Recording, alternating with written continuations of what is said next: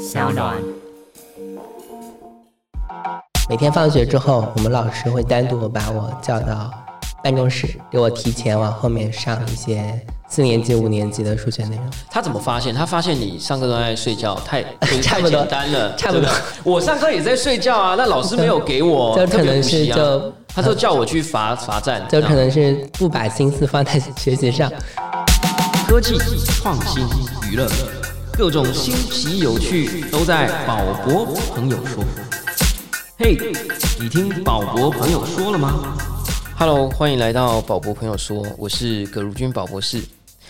爱迪生有一句名言说：“天才是一分的天分加上九十九分的努力啊。”我们今天邀到宝博朋友说的一位非常特别的朋友，他大概是九十九分的天才加上九十九分的努力，没有没有，这个超越了非常多人在他这个年纪在这个世界上做的各种的事情哈。我们邀请到被称为 coding 界的天才哦，他是唐飞虎，人称小岛美奈子、小岛岛娘、岛神，有非常多的在这个网络公民界的神人。我们欢迎小岛。谢谢大家。小岛平常有没有听 podcast？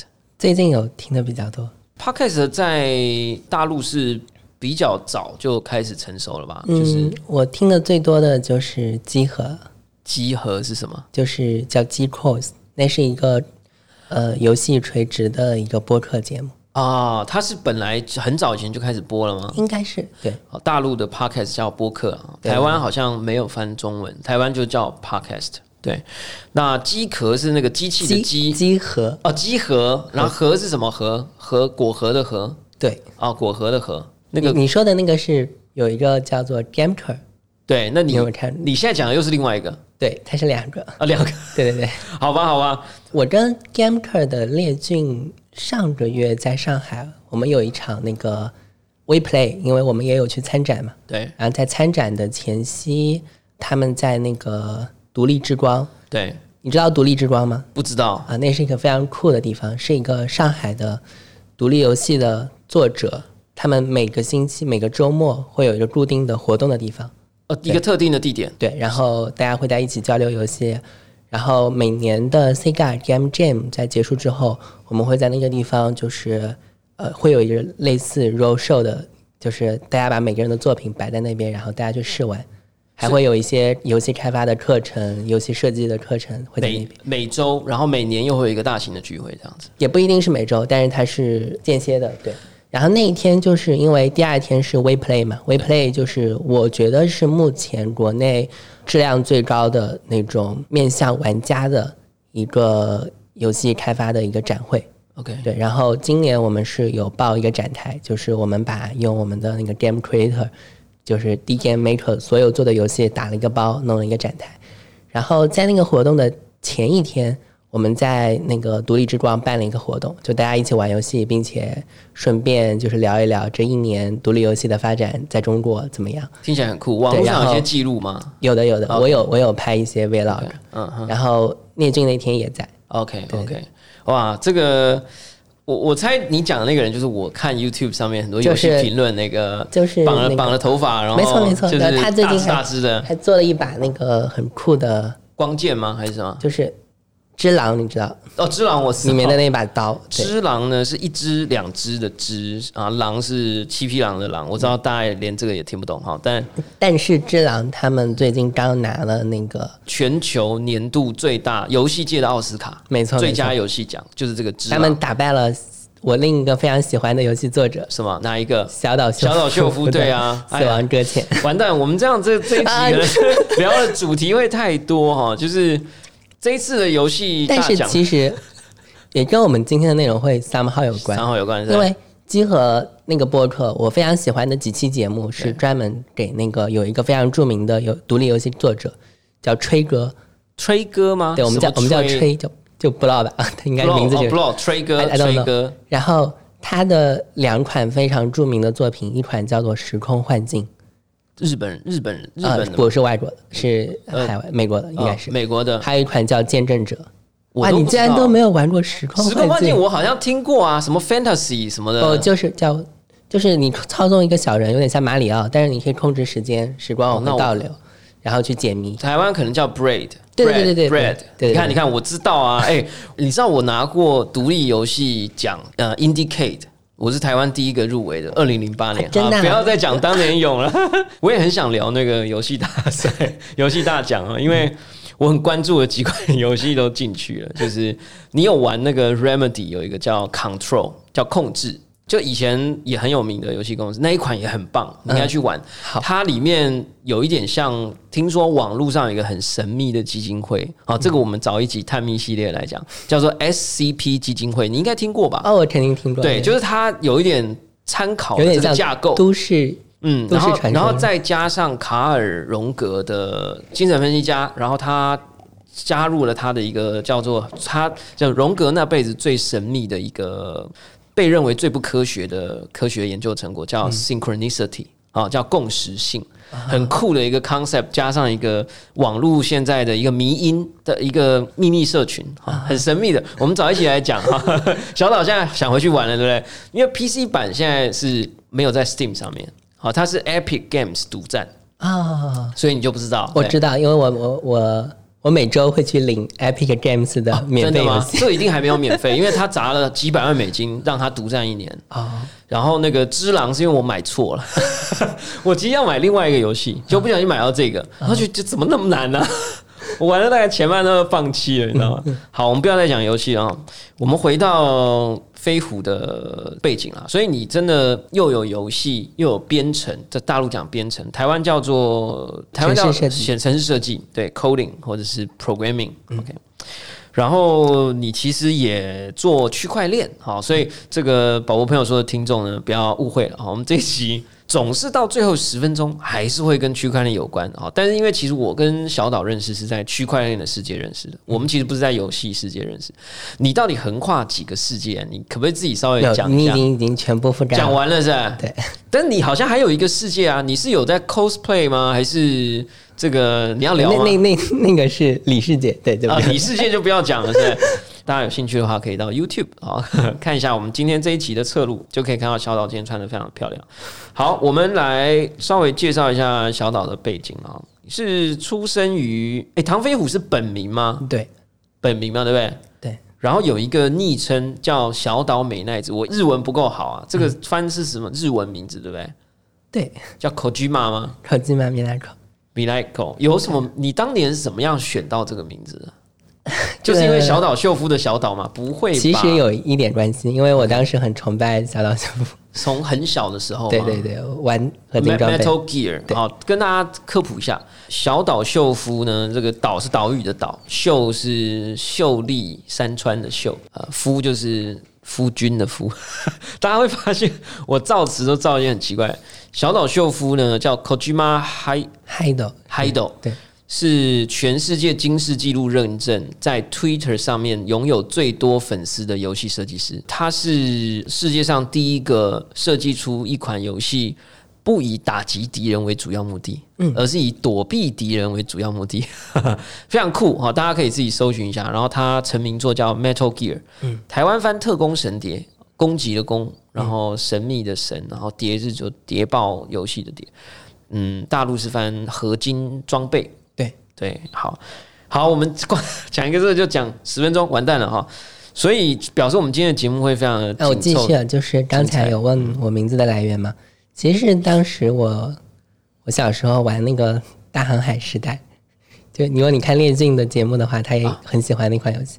然后有一次我的船员就在船上，然后弹尽粮绝，对，要快死掉的时候，突然我们在海上发现了一个小岛，然后就在那边拿到了补给，所以我觉得这个事情，嗯、就有点柳暗花明又一村的感觉，所以我就拿它。想要成为这个世界上弹尽粮绝的时候，可以提供出一些帮助的存在。那美奈子呢？就是美奈子其实就是有随便一下个一个结尾了啦。对哦对，就像宝博士的宝是重点，博士就随便取这样。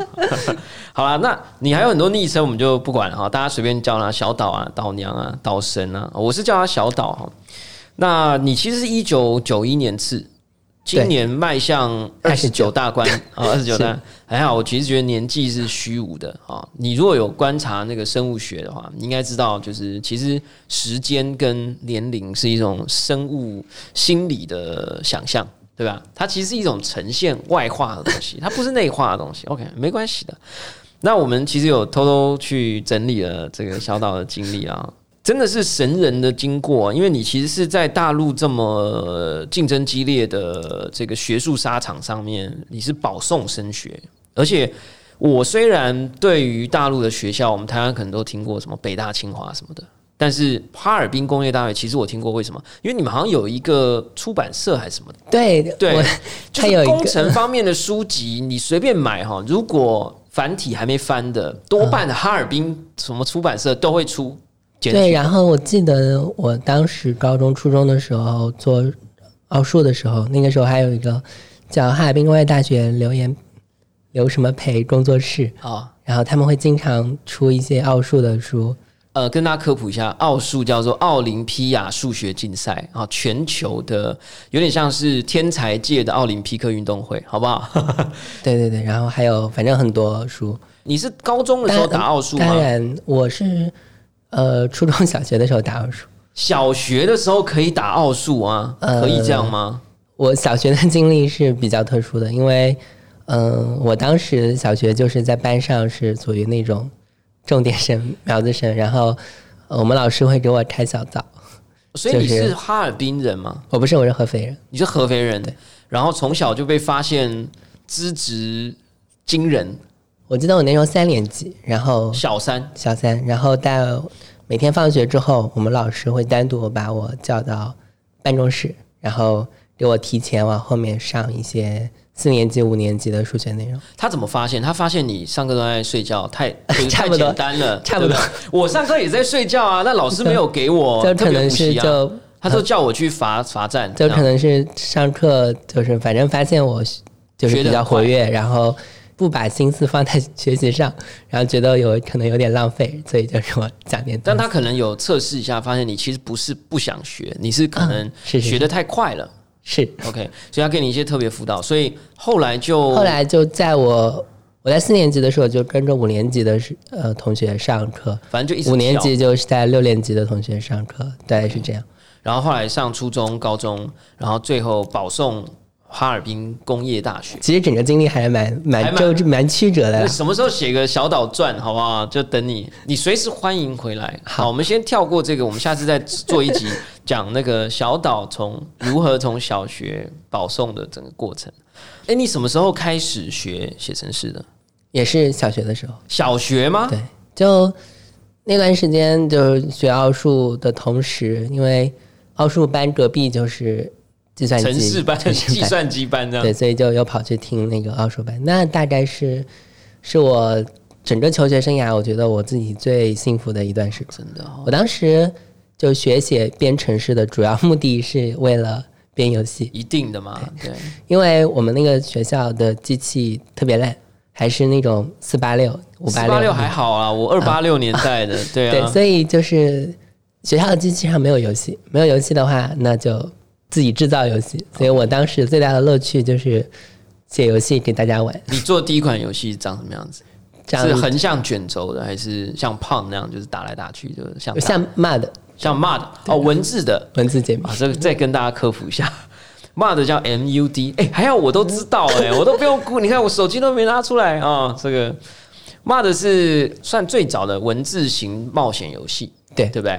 然后你就想象是 B B S。但是，嗯，你打的每一行字、每一行话都是在控制说往南走，嗯啊，你可能就要打一个 south 啊，或者是什么，然后他就会说啊，你碰到了什么魔法女妖这样，好，然后请问你是否要使用魔法？这样，那你可能就写 yes 这样，就是所有，因为当年没有滑鼠，理论上啊，滑鼠是很稀有的东西，或者是就是没有滑鼠。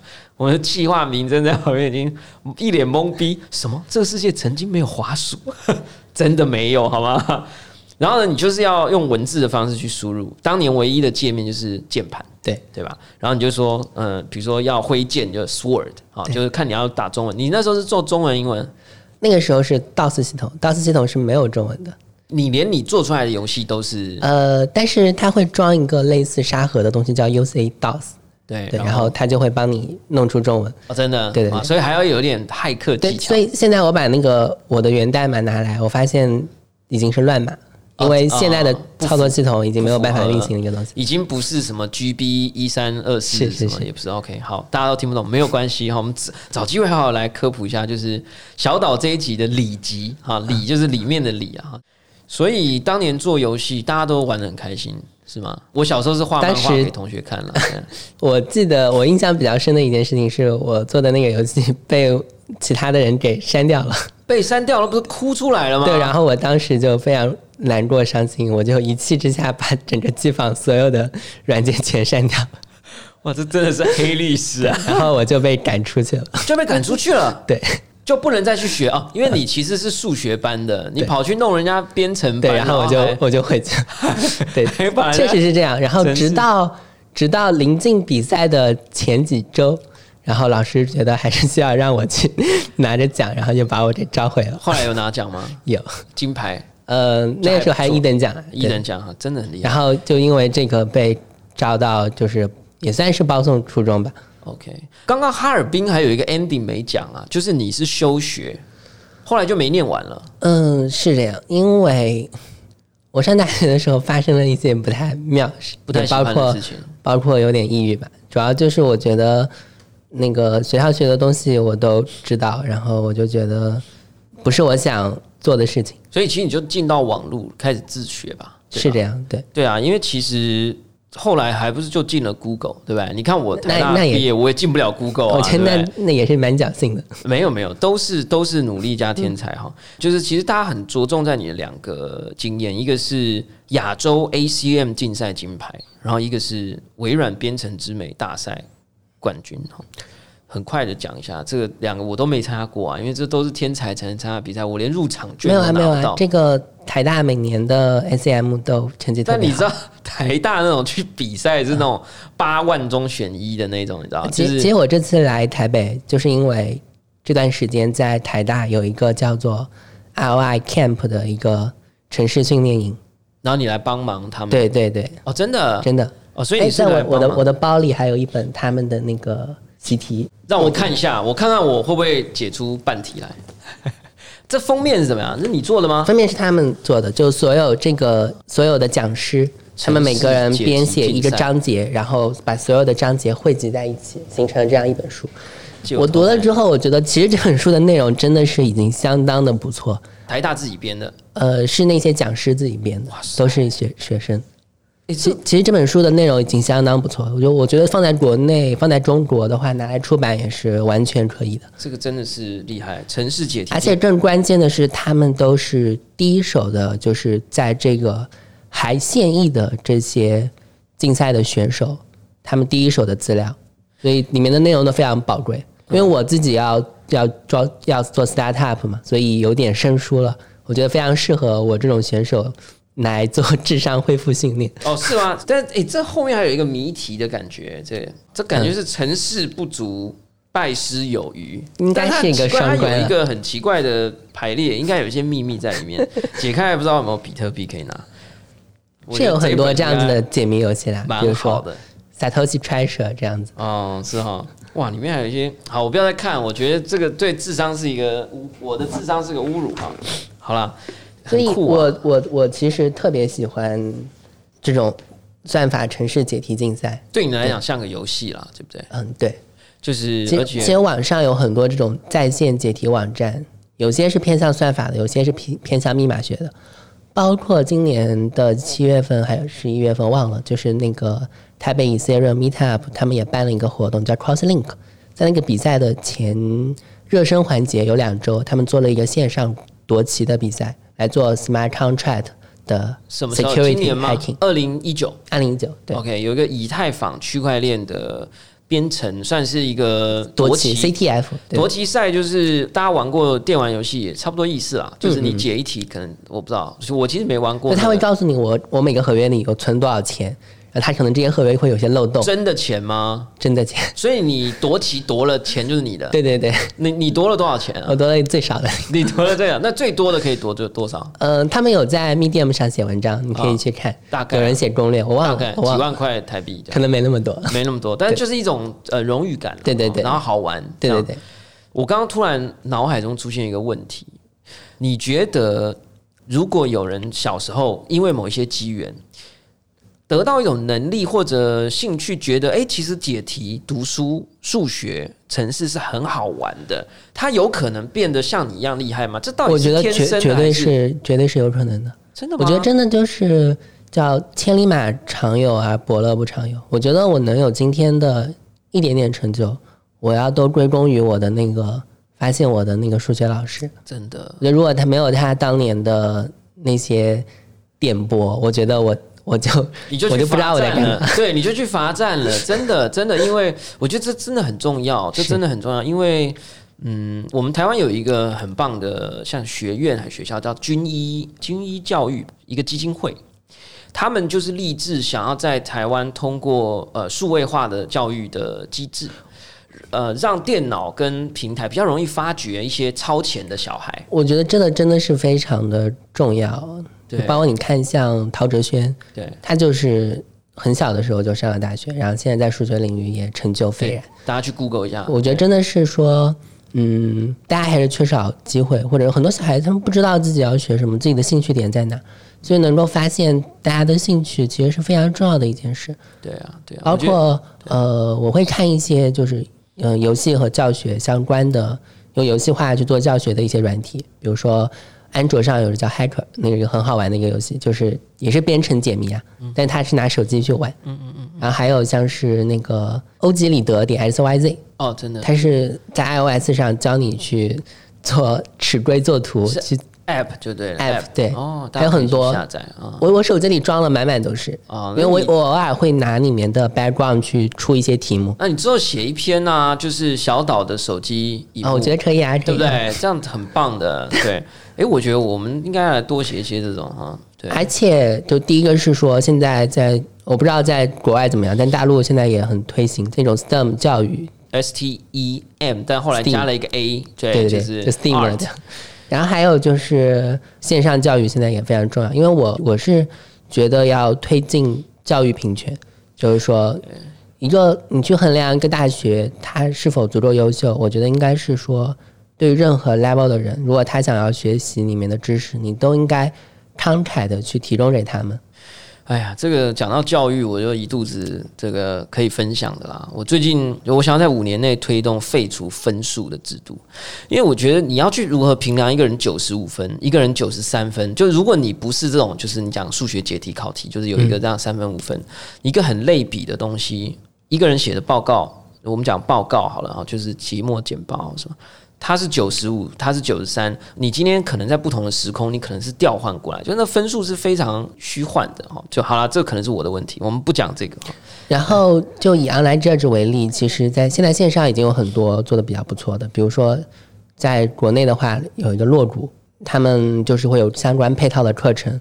洛是什么洛？洛是洛阳的洛，洛阳的洛，谷是那个稻谷的谷。谷啊，对对洛谷，它是一个平台对，就是你可以线上编程解题。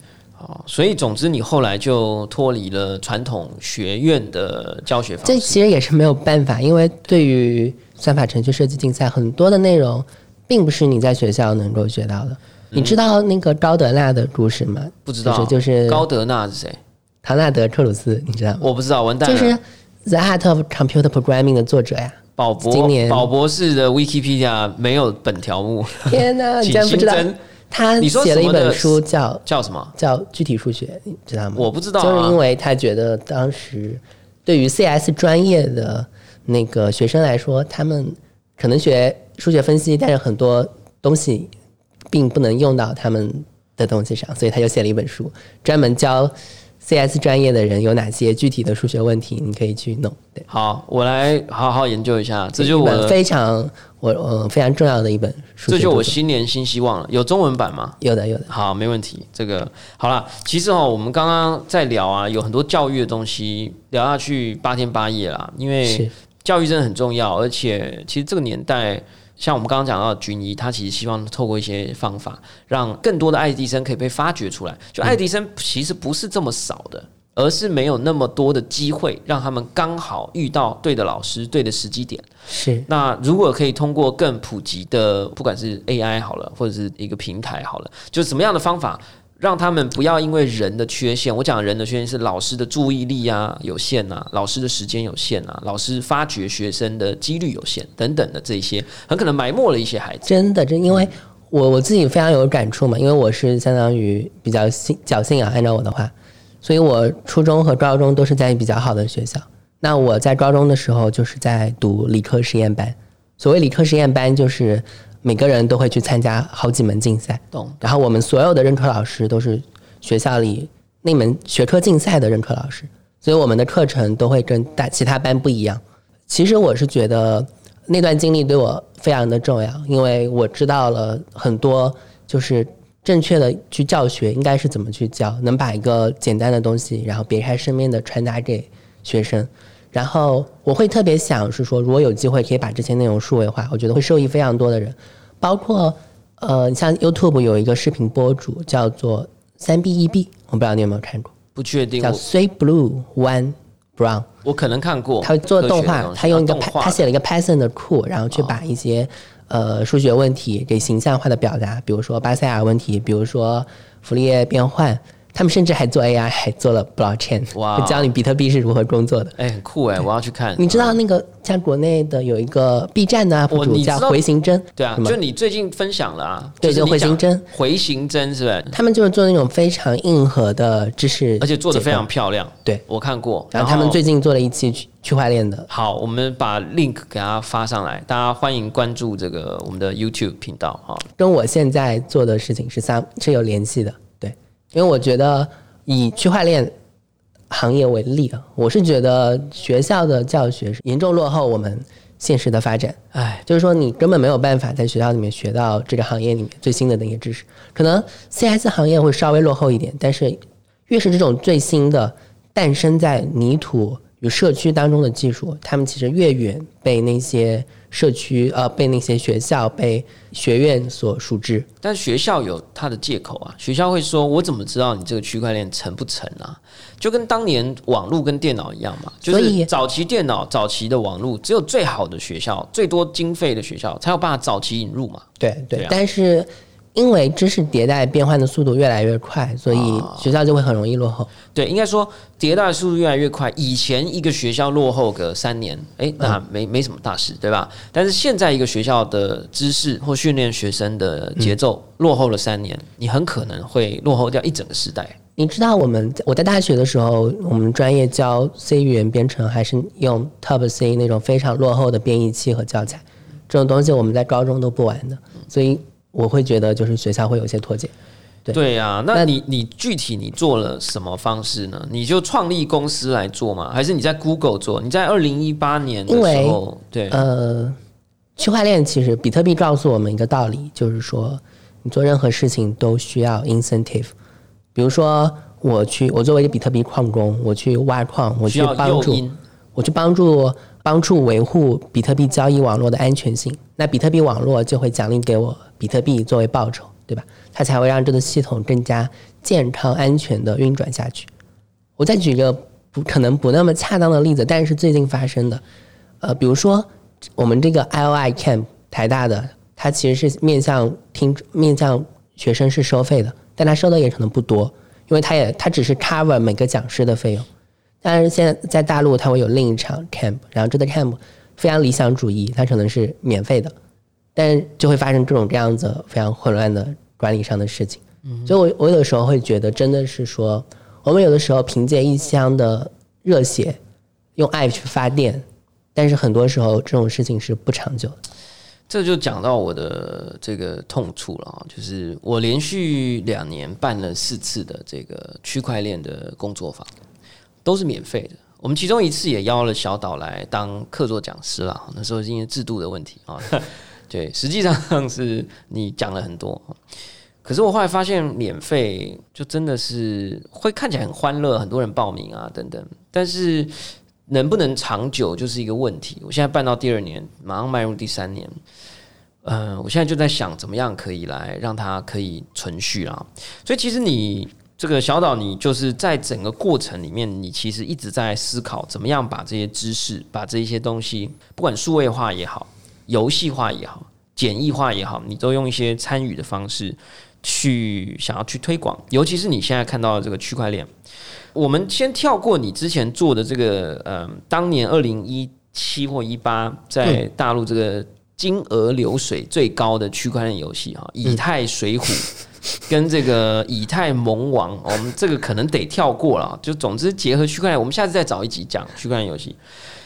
但是想要讲的就是说，你刚刚提到的这个 incentive，这个动机诱因跟这个存续性不能用爱发电，跟你现在在提倡这个 social money 是不是有关？嗯，当然，对，所以可不可以解释一下？因为你最近写了很多文章在讲一个叫社群货币，我是不是这样翻对不对？social 它 money 有很多名字，我现在我觉得每个作者用的名字都不太一样。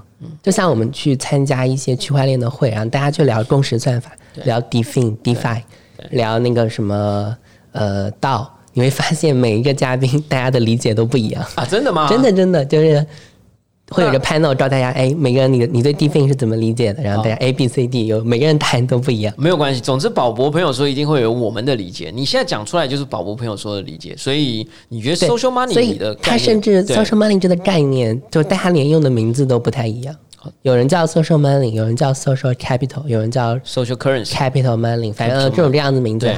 我最早了解到这个概念是去年一月份有一篇文章叫 “Status as a Service”，讲的是说拿人们在社交网络上面去传一些照片啊这种行为，然后他认为是在挖矿，跟那个 ICO 挖矿去做类比。比如说，就是大家他讨论一个问题：为什么新的社交网络会层出不穷？为什么年轻世代会喜欢一些会喜欢用 Snapchat，对吧？会喜欢用新的这种社交网络方式？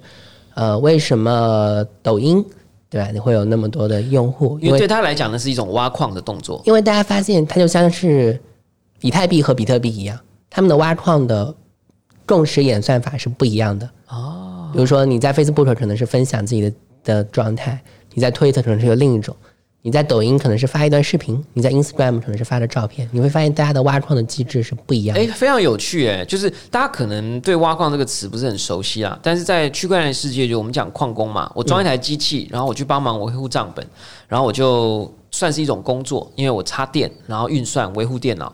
然后呢，我就会得到一些乐透的奖励，这个奖励就是比特币。所以你刚刚讲有点像我在抖音上面，我的 work，我们讲 proof of work 啊，就是我的工作，就是我拍一支抖音的影片，我上传上去了。你会得到什么呢？你会得到大家的 like，对。得到大家的 follow，，social reputation。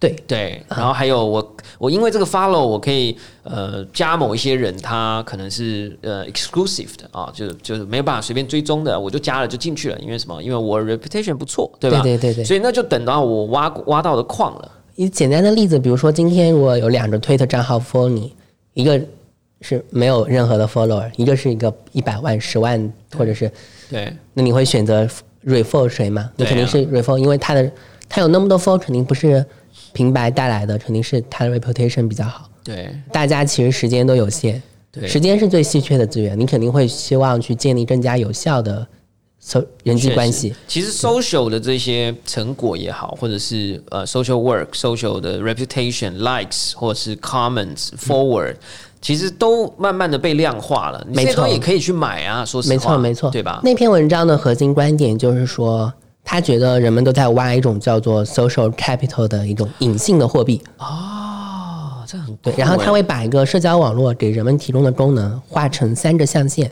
呃，从左到右分别是。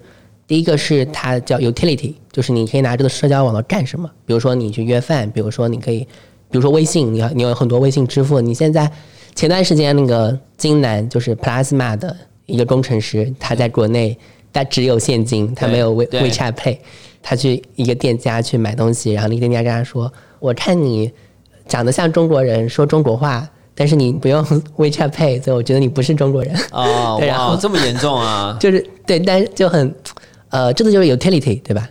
还有第二个就是乐趣，比比如说我今天刷抖音，我发现很多沙雕的视频，whatever，对我看很多有趣的视频对，我会有点像玩游戏一样。对，那这两个轴之外，还有一个纵轴，纵轴就是就是去积累、去 mining social capital，什么 G less 积累，积累，对对哦对，去积累 social capital。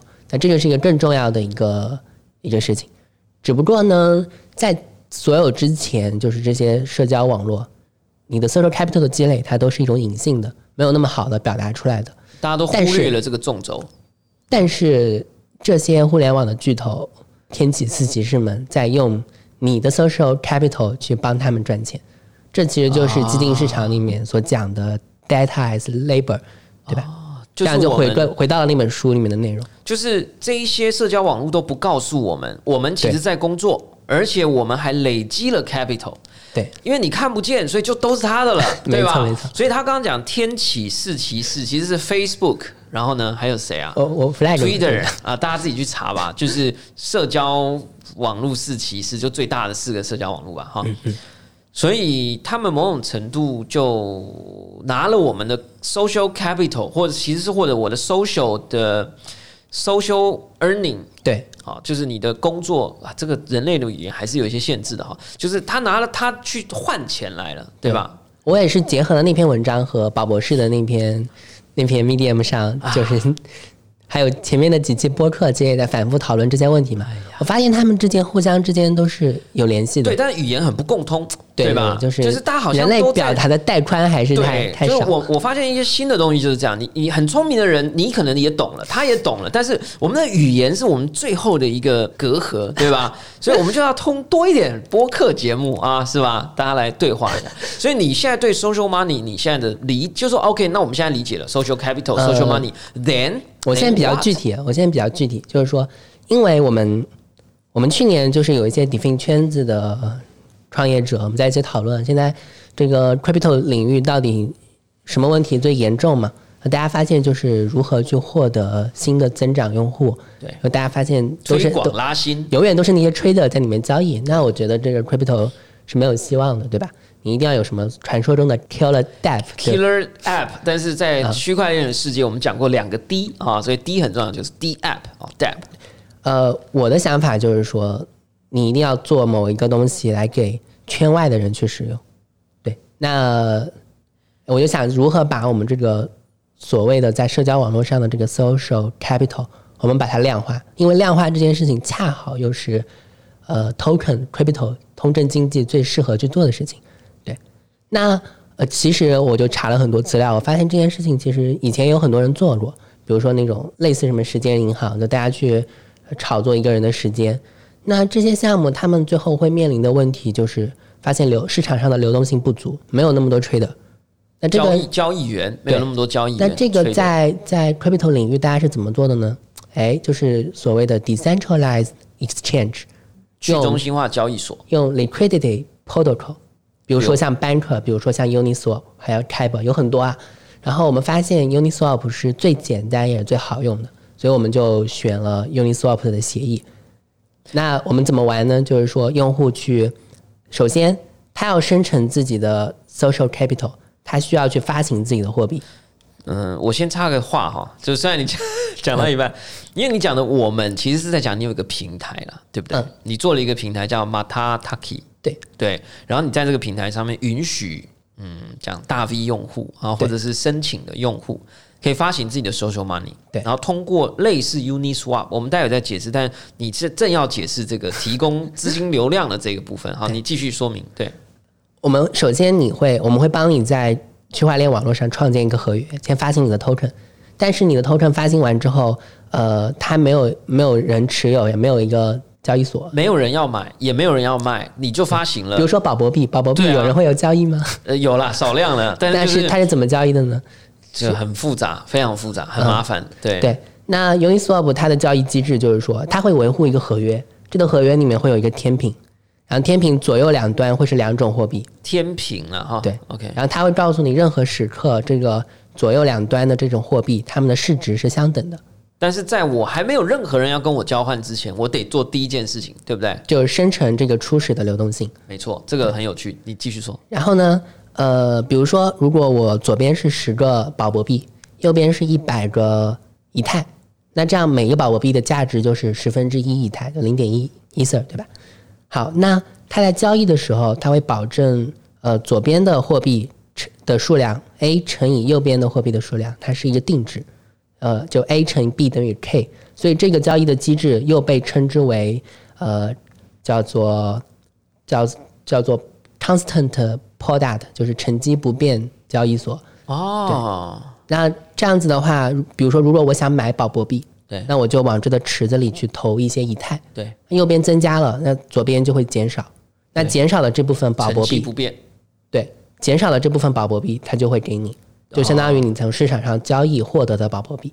然后另，如果你要卖的话，就是相反的动作。那就变成宝博币永远不会涨，永远不会跌吗？也不是吧，宝博币会涨会跌啊需哦，你会发现，比如说有人来买宝博币，那以太变多了，对，宝博币变少了，变少了，对，所以显然宝博币就变变贵了。那什么情况之下宝博币会变就相反，相反。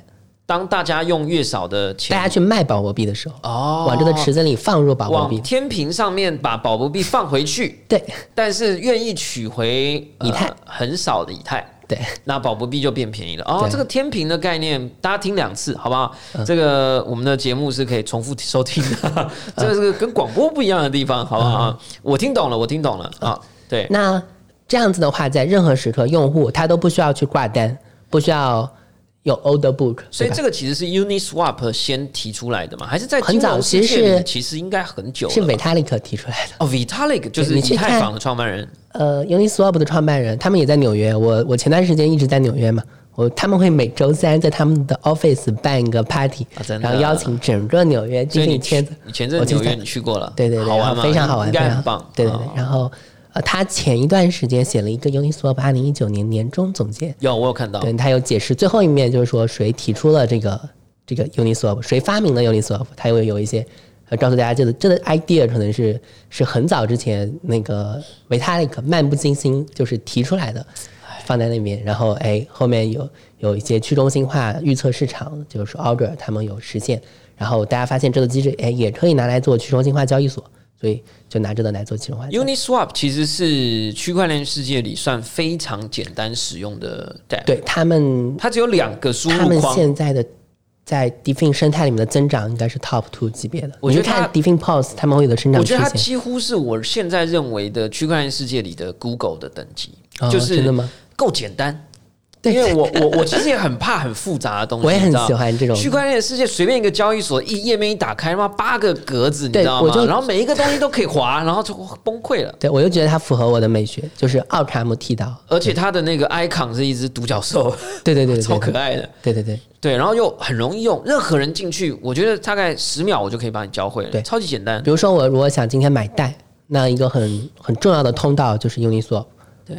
对，那最近发生的一些事情呢，就是很多啊，在那个海外以太坊的 Twitter 上面，比如说那个有一个叫 Peter，就是他是一个他做了一个 Metal Metal，他也做了一个 podcast，对对对对对，对没错。然后他也做了一个 podcast，是专门讲 Dev 的。对，他就发行了自己的币，叫、叫 Magic，、啊叫 Magic。叫 Magic。对，然后他把这个 Magic 的币放在了 Uniswap 里，让大家可以去交易有，我昨天也把宝博士币放到 Uniswap 啊！真的吗？他们有对对回你吗？呃，我不确定，我现在对标是一个宝博士币等于一块台币。哇小岛小岛也发了自己的岛岛币，对对对，对。但你是在以斯，你是我们在以太现在是在？以太坊的测试网上发，对，因为我们我们在等那个 Layer Two 的方案嘛，哦，对，然后在 Layer Two 还没有 ready 之前，我们会先用以太坊的测试网，反正到时候 migration 过去非常容易。好，这个去中心化金融呢，其实我们到现在几乎还没讲，但是在前面几集有一个区块先生这一集，我们有讲到 DAI D A I，好，所以你刚这个小岛讲 DAI，、你听不懂的话，你可以回去听这一集。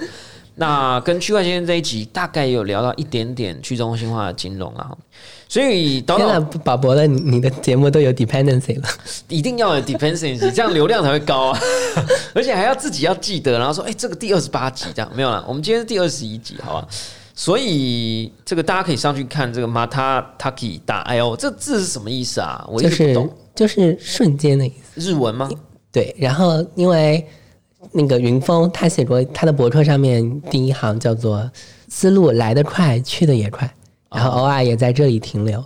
对，就取的是这个意思。所以你很喜欢这种感觉。对对对对。好啦，我觉得今天这一集哈长度很长，但我自己收获很多啊，我自己收获很多。今天来不及讲到你的游戏，嗯啊，大家其实我们刚刚稍微提到了，就是在区块链游戏刚出现的时候，嗯就是说区块链世界刚出现一个叫区块链游戏的时候，小岛的团队就跳进来做了，嗯算是呃在中国大陆可能是非常非常早期的团队，而且还算赚了一笔钱。那个时候比比较容易赚钱。呃，所以游戏今天我们暂时跳过啊，那下次来的时候我们可以聊专门一集游戏的。但今天我其实聊到的东西，我聊到了，就是 social money 啊，小岛岛岛币现在还没有正式推出，但我记得有正式推出早就有正式。那你怎么说测试链？它虽然是在测试链，但是它的数据都是有效的。哎，你可以拿测试上的币去换钱。但是你的岛岛币没有在 Uniswap 上面。我们自己在测试链上有一个 Uniswap，你可以去那个 Uniswap。我知道那个，我知道那个，我我马上也要在上面发行啊。如果你愿意让我通过的话。我现在正在申请那个 Matataki 平台上面的宝宝币啊，宝宝币，那我就得要自己添加流动性了。对，就是我生成我的币，比如说我生成一百个，我就必须决定说我要放一百人民币或者是一百个以太币，因为我们当天平的另外一端。没错，因为我们观察了很多这种自己发行的币，它可能。如果你对自己的币都没有信心，那你怎么让大家对你的币有信心？我觉得这个方式我就觉得很不错。对啊，我自己都不投。以前 ICO 是什么？我就创一堆币，等着别人来买，对吧？对。然后，可是现在讲 social money。你自己得就像你注册 IG 嘛，你注册抖音嘛，你注册完你要开始赚 social money、social capital，你要自己先开始剖一些照片啊，剖一些文啊，对吧？但这个初始的流动性其实也不一定是要你去，你可以去号召大家去募资。但这样就又回到 ICO 了。我其实比较喜欢我自己要先来一点，对吧？我先来一点，然后别人再再加进来嘛。对对对，就但你要告诉我，就是你的这个 social money 它有什么具体的使用场景，这也是我们最关心的。小岛。现在在审查我的宝宝币是不是可以被发行？我先说宝宝币可以干嘛吗？对对，好。首先，它可以订阅我的文章，对比如我可能会写一些文章，写超多的，而且很长，而且很精彩。对，但是我会担心。我说你的文章啦，我不是说我的哦，我是说，我经常发现我我的一个情况就是，我我一个文章，我想到我写一半，我每次写一半之后我就写不下去了。但是我又觉得这篇一半的文章它也很有价值。对。那我这个时候怎么办呢？我又发不出去，那我就建小圈子，在我的社区里面，因为这些都是我的听众，他们甚至可以帮我去补充完整，对就倒倒币的持有者都是倒倒粉啦，那倒倒粉看一半的文章，他也不会怎样，因为反正就是对吧？圈内人，对对对对对，就是。我一开始以为啊，我不知道你有没有玩过《星际争霸》，然后台湾叫什么叫《星海争霸》？星海争霸，对。呃，我一开始以为区块链是所谓的卡拉，就是神族的那个身上的那个天线。完蛋了，对，它让大家都联系在一起，对。不熟哈。对。然后后来我发现，嗯，我要做到卡拉之前，我要先变成虫群之星。对。我要先刀锋女王，刀锋女王就是它的口头禅 slogan 叫 “I am the swarm”，对吧？啊。我既是虫群。啊。那我现在就是就是说。导导币即是重庆，那我其实你在跟我对话的时候，你并不是在跟我对话，你是在跟我后面所有导导币的 holder，我们是一个整体。啊。那那跟天线有什么不一样？天线天线是人与人之间，就比如说，如果你是一个宝宝币啊，对，宝博币，对。我这边导导币哦，我们我们之间可以互相 stake 啊，对，这样子的话。这是第二步，所以你现在决定先做第一步。我先做第一步，就把每个人就是他有自己的社区。啊。第二步再是社区与社区之间的连接。OK。比如说，我可能交了一些朋友，哎，我觉得我很想跟你关系处好，我就疯狂的 stake 你的 token。但是其实第二步真的很难，已经叫做世界大同了。我讲真的啊，就是你现在现在国家与国家之间的关系不是如此吗？就是对吧？你会发现，就是一旦有了这种 stake 之后，国家之间的关系会更稳定。是吗？难道不是吗？岛岛国跟就比如说中美之间的贸易战啊，就是我觉得这大家都恨死对方了，就恨不得打起来，对不对？但是因为但不一互相之间都有经济上的往来，就牵一发而动全身，所以根本就没有办法啊、所以其实从正面的角度来看，中美贸易战并不尽然是一件坏事，因为时间倒推两千年，可能直接就打起来了。对啊我觉得就是时间倒推两万年，直接打起来，对吧？但是因为你现在到二零二零年，对吧我觉？得正是因为大家之间你中有我，我中有你，对，有这种互相就说不清道不明的这种这种关系，有有点像什么呢像是现在的家庭婚姻，对吧？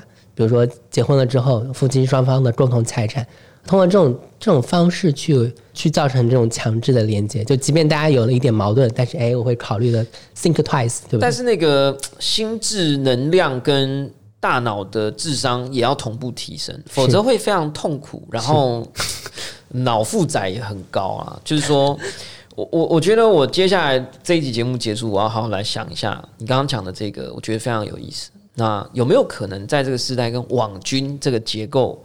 就你讲你中有我，我中有你的情况之下，彼此反而就互相影响，而不是像现在的民粹，对吧？就是呃，谁我我们这一区的人哦、我保保国的人看你倒倒国的人不爽，我就开始丢你一巴，然后我就开战，然后我就去 dump 你的币，然后等等。那有没有可能有一些经济流动在里头，导致这个问题可以转一个形态，或者变一种形式？这有点复杂啦，哈。这个跟聪明的人聊天呢，就是有一个好处啊，就是会有点懵逼的时刻啊，我也是有啦。因为我我自己现在大脑在思索一些我自己也不是很理解的东西啊，但是就其实就在这种过程当中，我们其实智慧可能得到升华啊。那虽然也许我们没有办法来不及成为像小岛这样，就是没有，我可以把我的那个、我的币的 utility 说完。除了订阅我的文章之外，你还可以加我的社群啊。我在我的社群里面，就有个 Telegram 的社群，里面有一个机器人，他会去巡逻。我发现大家如果没有倒倒币，他就会把大家踢了。啊，真的很棒哎！拜托，让我也我也可以用这个工就 其实具。很少，就只要一个倒倒币就可以了。我有对一百个，我告诉你，对我早就买了。然后第二个就是就是你可以在群里面跟那个 bot 互动，比如你可以查询每个用户有多少持仓，啊真的你还可以转账。所以你讲的这个重组世界是真的在建建造的，对对对哦对，你甚至还可以拿导导币去玩游戏。第三个功能就是你可以订阅我的书。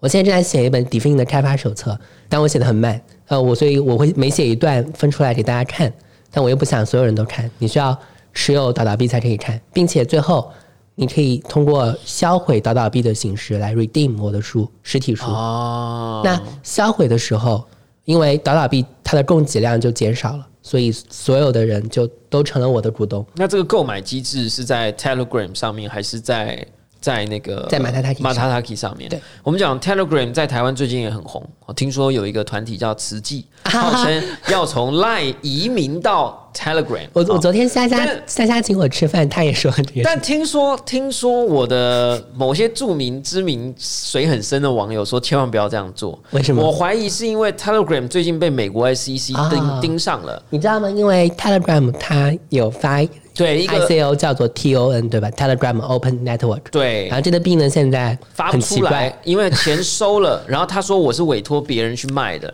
然后美国的这个金融什么财产局什么鬼我有参加他们去年有办一个 TON 的线上 hackathon，其实他们已经认开发真的的非常好。对了，，所以是认真的，不是骗人的。因为我有一些朋友投了几十万、几百万去买一个叫 Gram 的币，然后还有啊。盗版的叫 Grams，对对对，对，所以我就觉得很夸张，水很深，我不敢碰。嗯然后呢，现在 SEC 因为盯上他说他违法吸金，所以有可能在美国的领域当中，Telegram 可能会遭遇到一些对对困难。但是我是觉得 Telegram 他们走在一条正确的道路上，相比 Labor，但 Telegram 是注册在 Buffalo 啊，对是注册在水牛城，所以是在美国大叔山姆大叔的管区里头，所以我猜这个大家还是嗯所以还是一个留在 long way 对对。对，所以大家就慢慢观察。说到好不好 Telegram，其实它的创始人叫 Durov，也是一个做算法成绩竞啊，真的，城市竞赛出身的。就你们这个世界的人啦，包括最近有一个叫 Near Protocol 的项目，他们也是做算法成绩竞赛出身。呃，其实我也不喜欢这样分说你们这个世界，但因为我其实很羡慕、嫉妒、恨啊，就是我就从小没有被发掘这个潜力，对，小时候就是，哎，没关系。但是大家听了这一集以后啊，嗯多多注意自己身边啊亲戚朋友的小孩啊，或者是如果你是当老师的啊，你可以注意那。这集就快结束了吗？我觉得我快结刚束了刚。刚刚开始刚进入满生日，状态，哎呀，刚刚进入糟糕！状态。我们今天但时间是录音室只定到这个时候，好不好？我们随时再来录第二集，好不好好？你看老高吗？老高老高与小莫，你竟然不知道我啊？不知道哎，就是台湾现在超红 YouTube 华语频道第一个超过三百万追踪者的，啊这就是订阅数，这很夸张的。他每次都说，我们讲这个没讲完，我们下一集特别辟一集来讨论这个。我们还今天已经欠了很多的导导债，好不好？之后呢，我们就多请导导回来跟大家来聊一聊。今天真的非常开心，我们最后还是要讲一句话，因为我们这个企划名真有帮我们整理出一句我觉得非常酷的话，虽然我现在看一次也有点看不懂啊，但觉得很深。他说，小岛认为曾经说过一句话啊，他说比特币是人类历史上首次实现无阶层的大规模连接。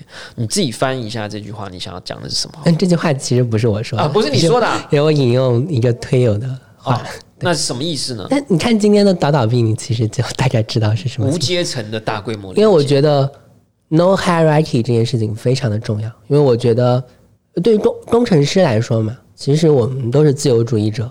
我觉得人和人之间就没有什么你比谁高一等，有没有什么强弱，大家都是应该在一个很平等的基础上去协作。但是我们看今天的，比如说这种大的公司，你就会发现他们的内部，哪怕是像 Google、像脸书这样子的已经很硅谷的企业，其实我觉得还是没有达到我真正追求的那个目标。你在 Google 的时候有感受到阶层压力？我其实没怎么感受到，对，但是会有传出一些，经常会有新闻，比如说前段时间那个网易的员工然后生病，嗯，然后被遣散，然后后来又发生了华为的员工，然后还被知乎这种这样的去审查，对，包括还有好像也出现一些有有华人员工跳楼嘛，对。还有亚马逊也有，就就我会发现，为什么我们生活在一个这样子的世界，能不能有更好的东西？我发现确实有，那就是在开源社区。